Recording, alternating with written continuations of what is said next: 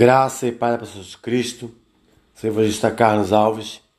Esse é o um novo podcast que tem como tema Pela Metade.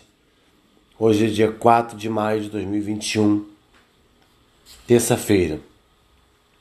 Nossa leitura bíblica fica em Deuteronômio, capítulo 32, versículo 51, que diz: Moisés e Arão foram infiéis para com Deus na presença dos israelitas, junto às águas de Meribá, e não sustentaram a santidade do Senhor no meio dos israelitas.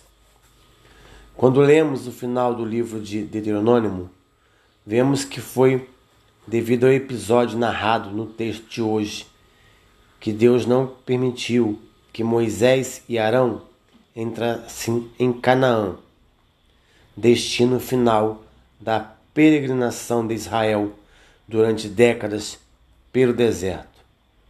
É preciso atentar a detalhes da narração para entender. Veja o que Deus ordenou, o que Moisés fez. Aqui já notamos a diferença entre falar para e bater na rocha. Por que Moisés não obedeceu simplesmente. Aqui está uma grande questão para nós também. Porque muitas vezes fazemos as coisas do nosso jeito e não conforme o Senhor ordenou. E ainda dizemos que estamos seguindo a vontade de Deus. Em parte, Moisés obedeceu, mas não totalmente. Ele aproveitou para descarregar sua raiva no povo não era a primeira vez que reclamava dele e quis levar o crédito pelo milagre.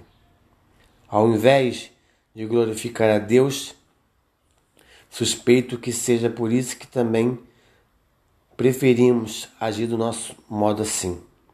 O mérito será nosso, por termos tomado a decisão certa. E não precisamos dar créditos a Deus.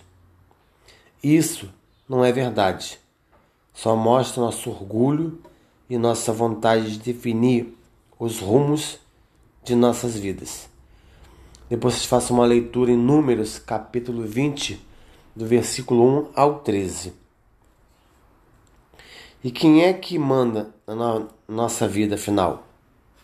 Nossa obediência, completa ou pela metade, vai demonstrar isso.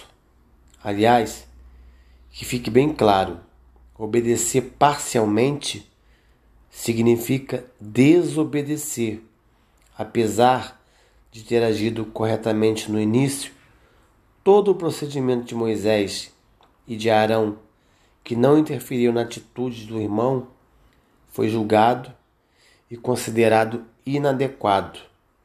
Não houve atenuantes e a punição foi rigorosa.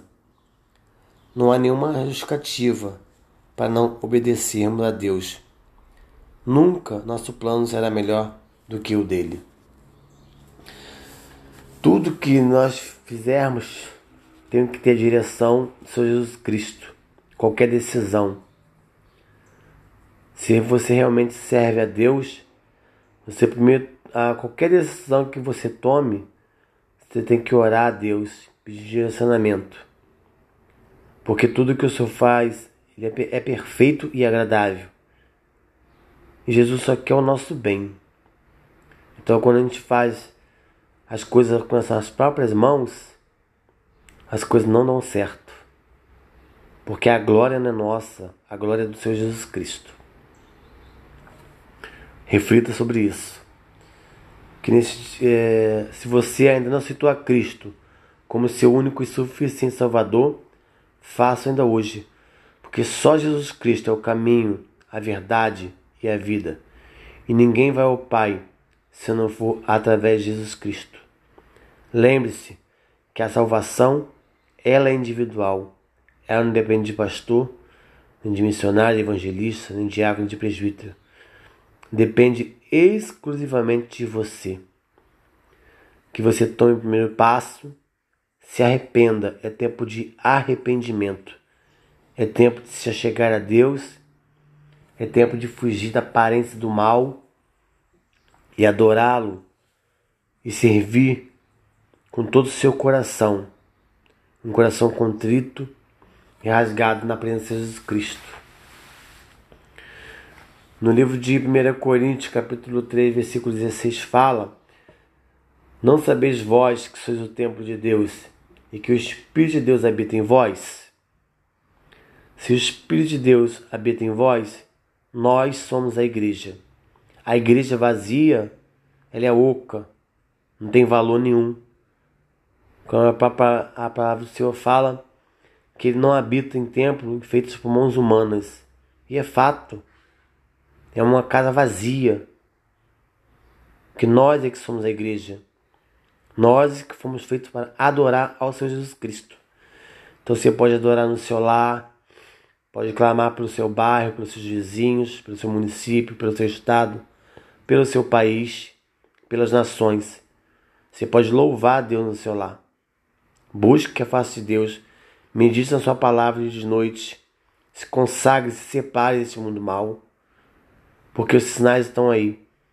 E principalmente, arrependei-vos, que está chegando o tempo. E também Mateus 24, 11 fala: Levantar-se muitos falsos profetas e enganarão a muitos. Fuja dos falsos profetas, fuja das doutrinas de Satanás. Cuidado onde você tem colocado sua planta dos seus pés. Porque até a Bíblia fala que enganaria até os escolhidos, se não tiverem apercebidos. Cuidado onde você tem colocado as plantas dos seus pés.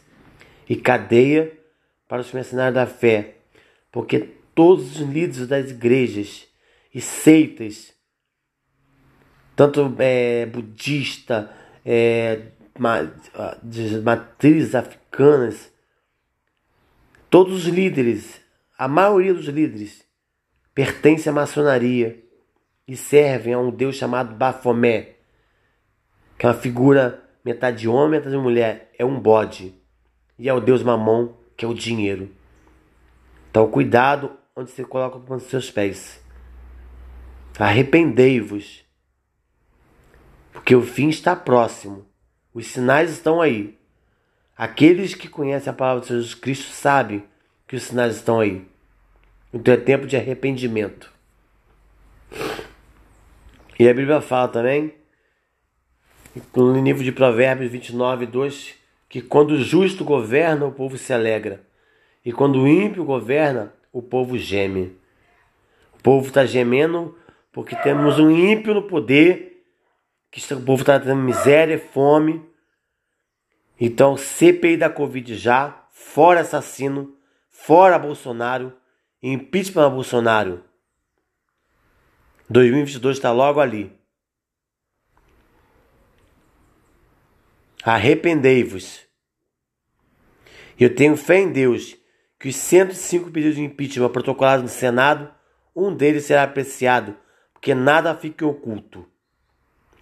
Que nestes dias eu traga cura, salvação, libertação, renovo, porta de emprego, causa liberada e que você venha liberar o perdão e é tempo de arrependimento. Que a graça do Senhor esteja com vocês neste dia, abundantemente, em nome de Jesus.